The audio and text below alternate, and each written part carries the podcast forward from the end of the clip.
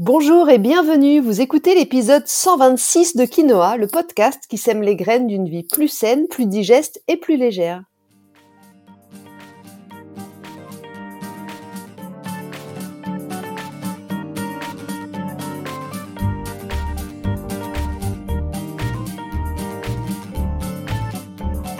Je suis Julie Coignet, naturopathe spécialisée dans les troubles digestifs et les maladies inflammatoires chroniques de l'intestin.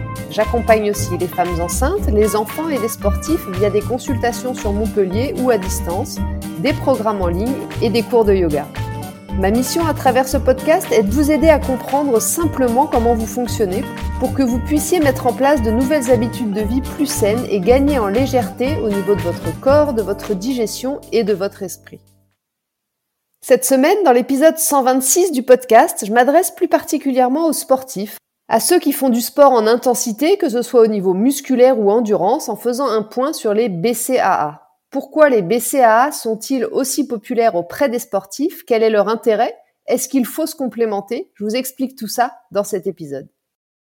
C'est peut-être la première fois que vous entendez parler des BCAA, alors commençons par le commencement, comme j'aime bien le faire, avec une petite définition pour vous éclairer. BCAA, c'est l'acronyme de Branch chain amino acide ou acide aminé ramifié en français. Mais je ne suis pas sûre que ça vous en dise beaucoup plus. Plus clairement, les BCAA sont un groupe de trois acides aminés essentiels, la leucine, l'isoleucine et la valine. Pour rappel, les acides aminés sont des molécules, comme des petites briques si vous voulez, qui, associées dans un ordre précis, vont former, vont composer la protéine. Il existe 22 acides aminés qui servent de base pour la construction des protéines et qui sont les mêmes pour tous les êtres vivants. Le corps humain est capable de fabriquer lui-même certains acides aminés, mais les autres, qu'on appelle les acides aminés essentiels et qui sont neufs, ne peuvent pas être synthétisés par l'organisme et doivent donc être apportés directement par l'alimentation. C'est le cas du groupe des BCAA dont on parle aujourd'hui, leucine, isoleucine et valine, qui font partie des neuf acides aminés essentiels que le corps ne sait pas fabriquer et qui doivent donc être apportés par l'alimentation. Et c'est là tout le sujet. Puisque selon votre alimentation, justement, vous allez plus ou moins en consommer, suffisamment ou pas. Et selon vos besoins, votre consommation peut parfois ne pas suffire. Et vous allez vite comprendre pourquoi j'en parle, parce que les BCAA sont particulièrement voire exclusivement pour deux d'entre eux, présents dans les protéines animales, les œufs, la volaille, la viande rouge, le poisson. Seule l'isoleucine est présente dans des protéines végétales, les légumineuses, le soja, les oléagineux et certaines céréales. Donc il peut y avoir une carence si vous êtes végétarien ou vegan, mais aussi une insuffisance si vous êtes flexitarien, c'est-à-dire si vous mangez un petit peu de protéines animales, mais très occasionnellement. Or, si vous faites beaucoup de sport, vous en avez particulièrement besoin ce qui pourrait expliquer la grande fatigue ou la perte de masse musculaire ou encore la difficulté à prendre du muscle que je rencontre régulièrement chez les personnes véganes ou végétariennes qui viennent me voir en consultation. Et encore plus bien sûr chez les sportifs. Alors comment est-ce qu'on peut expliquer ça? Eh bien en en apprenant plus sur le rôle des BCAA. Ce rôle qui est principalement le renouvellement cellulaire des muscles squelettiques. Ceci explique donc cela. Mais ce n'est pas tout. Les BCAA interviennent aussi dans d'autres processus comme la régulation de la glycémie, la réduction de la fatigue et donc l'aide à la récupération, ou encore l'accompagnement au traitement de certaines maladies du foie. Pour revenir sur le rôle principal des BCAA, ces acides aminés vont agir sur les muscles à deux niveaux. D'une part sur l'amélioration de la masse musculaire puisqu'ils déclenchent la synthèse protidique et donc la construction musculaire.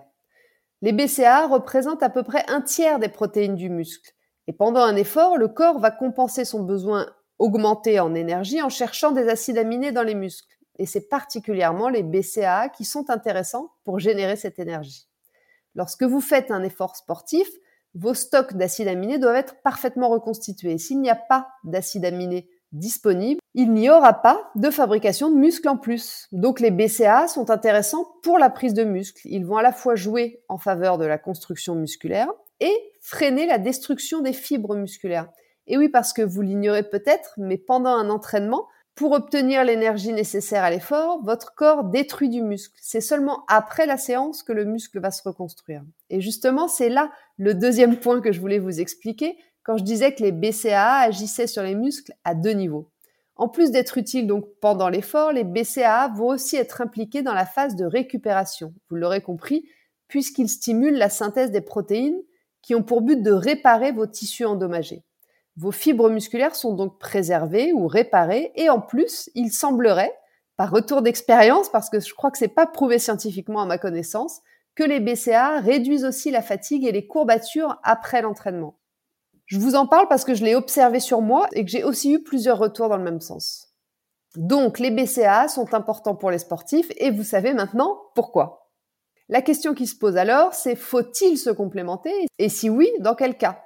Eh bien, ma réponse, elle est assez simple. Si votre apport alimentaire en protéines est suffisant à calculer selon votre âge et votre poids, on va dire environ 1 gramme par jour et par kilo de poids, et que vous avez une activité physique modérée, il n'y a absolument aucun intérêt de vous complémenter en BCAA. Vous aurez les quantités nécessaires pour votre activité physique modérée.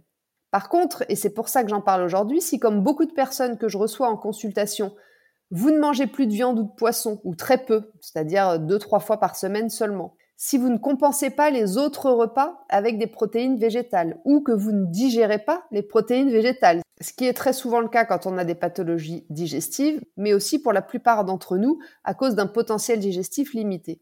Et si en plus de tout ça, vous faites du sport intense ou très régulier, c'est-à-dire plus de trois fois par semaine, vous faites du crossfit, vous courez de longues distances, vous faites des trails, des triathlons, mais même du yoga, mais à haute dose, comme moi avec mes 7 heures ou 8 heures de cours par semaine, eh bien, dans ces différents cas-là, je vous conseille tout d'abord d'augmenter votre apport en protéines dans l'assiette, de choisir des protéines que vous assimilez correctement et, et de vous en assurer, et ensuite d'envisager peut-être une complémentation en BCAA pendant ou après l'effort pour vous aider à la reconstruction musculaire et à la récupération. Et c'est justement pour ça que je me suis mise à me complémenter en BCAA, parce que je mange des protéines bien plus qu'avant, à chaque repas même presque, mais c'est pas non plus ma passion. J'aime pas la viande, à part le poulet, donc je suis parfois un tout petit peu juste en quantité. Et du coup, en apport en BCAA. Plus le fait que depuis trois ans, je m'entraîne physiquement presque tous les jours, cross-training, boxe, course à pied, tennis, yoga, et que depuis septembre, je pratique 7 à 8 heures par semaine minimum de yoga en cours, parce que je dois avouer que j'ai encore du mal à guider sans tout montrer, plus ma pratique perso en yoga aussi, mais en renforcement musculaire ou en course à pied, qui a un peu diminué certes, mais qui reste quand même conséquente, ajouté au yoga, ça commence à faire beaucoup. Et j'ai vu une nette amélioration de ma récupération grâce à la prise de BCAA après mes séances. Et puis j'ai aussi observé que je prenais enfin un peu plus de muscles profonds, ce qui était moins le cas pour moi avant. D'ailleurs, petit aparté qui devrait aussi vous intéresser dans un objectif de perte de poids, lorsque vous diminuez vos apports caloriques, vous perdez souvent pas mal de masse musculaire avant de perdre le gras. Or, pour aider votre corps à perdre de la graisse plutôt que du muscle, il faut nourrir spécifiquement le muscle. Et justement, c'est ce qu'aide à faire les BCAA. Pour aller un petit peu plus loin sur le sujet de la complémentation, j'ai posé quelques questions à Gaëtan, un expert du laboratoire NutriPure, un labo que j'aime beaucoup, vous le savez. Gaëtan va nous dire comment bien choisir un complément en BCAA et puis quand il nous conseille de le prendre. Bonjour Gaëtan, merci beaucoup d'avoir accepté de répondre à mes petites questions sur euh, cette thématique. Euh, Gaëtan, euh, je te représente rapidement, mais tu euh, représentes ici le laboratoire NutriPure, avec qui j'aime beaucoup collaborer, dont je parle régulièrement des produits. Et aujourd'hui, je t'ai sollicité pour nous donner ton petit avis d'expert sur comment bien choisir un complément en BCAA. Donc pour les sportifs, hein, bien évidemment, là on parle plutôt euh, aux sportifs qu'aux communs des mortels. Est-ce qu'il y a des critères particuliers, des choses euh, sur lesquelles il faut euh, être assez précis pour être sûr de se procurer un complément de qualité? Oui, la réponse est oui. Effectivement. Tant mieux, sinon ça aurait été un peu bref. oui, effectivement, il y a, il y a plusieurs critères. Déjà, une liste d'ingrédients courte, euh, éviter des, euh, des, produits avec beaucoup ben, d'adjuvants, beaucoup de colorants, de texturants, qui rend le produit, bon, on va pas se mentir, meilleur en, en goût. Euh, mais là, on cherche quelque chose de d'efficace. Après, si on voit une liste d'ingrédients avec une vingtaine d'ingrédients dedans, avec des, des, noms un peu imprononçables, on essaye d'éviter. Normalement, ça se voit rapidement aussi au niveau du prix. Plus c'est coupé, on va dire, et plus le prix est, est bas. Donc c'est vrai que ça attire l'œil de voir quelque chose entre 2 euros le sachet ou 15 euros. C'est sûr qu'on va vite essayer de se rapprocher, ce qui fait moins de mal à, notre portefeuille. Mais au niveau qualité, on va préférer déjà quelque chose de court. Ensuite, des BCA d'origine euh, végétale ou synthétique, et on va éviter euh, d'origine animale. Très souvent, quand c'est d'origine animale, c'est issu de, de plumes de canard, en fait. Donc, des fois, il y a des, pas mal de, de véganes euh, qui, qui sont pas au courant de, de ça, qui disent juste bon des BCA, c'est des BCA, c'est des acides aminés. Mais en fait, faut, qu'il faut faire attention. Donc, voir si c'est bien marqué de synthèse ou d'origine euh, végétale ou d'origine animale. Surtout pour la traçabilité des plumes de, de canard, c'est pas, c'est pas, euh, c'est pas le top. Ensuite, on voit très souvent sur les BCA euh, trois chiffres là, 2.1.1. Alors c'est pas une version de, de software. Hein. Non mais on me demande, c'est on me demande régulièrement. Il n'y a pas de mise à jour Ouais, c'est pas des, c'est- c'est pas des, des mises à jour. En fait, c'est c'est un ratio entre leucine, isoleucine et valine. Et là, on a le plus d'études euh, parce qu'il y a plusieurs types. hein. On a vu du 4.1.1, 6.1.1, 7.1. Je crois j'ai vu jusqu'à 12.1.1, il me semble. C'était un peu la, la course historiquement à celui qui mettait euh, le, le plus de, de leucine dans dans son dans son sachet, qui montre en gros plus on en met et mieux ça fonctionne. La littérature scientifique là-dessus est assez pauvre en fait, euh, ou alors avec beaucoup de, de biais de, dedans. Là où on a le plus, c'est pour la 2.1.1. C'est pour ça qu'on qu'on utilise celle-ci, c'est-à-dire deux, euh, deux volumes de leucine pour un de isoleucine et un de, de valine. Et c'est là où, où ça peut être un, où ça va être intéressant. Attention, en négatif. Euh, je disais tout à l'heure qu'il y avait beaucoup des fois de des compléments en BCA avec une liste très longue pour améliorer le goût. Pourquoi? Parce que les BCA c'est extrêmement amer. Que les gens soient prévenus avant de goûter. Après, si on mélange avec plus d'eau ou alors si on rajoute, mon truc c'est du jus de citron, quelque chose d'acide pour équilibrer, ça peut, être, euh, aussi intéressant. Nous, on a une version neutre c'est pas tout le monde qui arrive à boire, pour être honnête, et sinon une version qui a aromatisé, qu'on peut aromatiser aussi avec des, arômes, euh, nous qu'on met avec de, la myrtille, qui est naturellement euh, acide. Là, ça passe, ça passe un petit peu mieux. C'était une réponse assez longue. Non, très bien. Ok. D'autres points de vigilance? Euh, voir si le conditionnement, le conditionnement, c'est-à-dire euh, quand le produit ou le produit est mis en sachet, ça, ça peut paraître un, un détail, mais ça ne l'est pas. Si la mise en sachet est bien faite normalement en France ou au moins en Europe. Alors pourquoi? Il y en a beaucoup qui disent ouais, c'est juste pour justifier que vous êtes une, une marque française, etc. Non, c'est parce que en fait, la protection du consommateur en Europe et aussi surtout en France est extrêmement dure. Rien que le fait de mettre un produit en sachet en France, euh, vous avez un meilleur, euh, un meilleur suivi en fait, une meilleure traçabilité. D'autres vont pouvoir préférer peut-être une mise en sachet dans d'autres pays hors, hors Europe, donc ce qui fait diminuer le- leur coût, mais euh, rend la traçabilité un peu plus compliquée et on peut peut-être se retrouver avec un produit fini pour le, le client et pas vraiment ce qu'on veut. C'est-à-dire que la personne qui a mis en sachet, comme il est rémunéré au, au nombre de sachets qui est produit, euh, potentiellement il peut être tenté de, euh, de couper avec euh, d'autres produits pas chers pour que lui soit mieux rémunéré ensuite par le par l'acheteur en France. D'accord. Pour qu'ils puissent faire plus de sachets avec la même quantité, en fait, c'est ça? Voilà, c'est ça. Ouais, Ça, d'accord, voilà, c'est d'accord. point logistique. D'accord. Oui, non, mais effectivement, c'est important. Ok.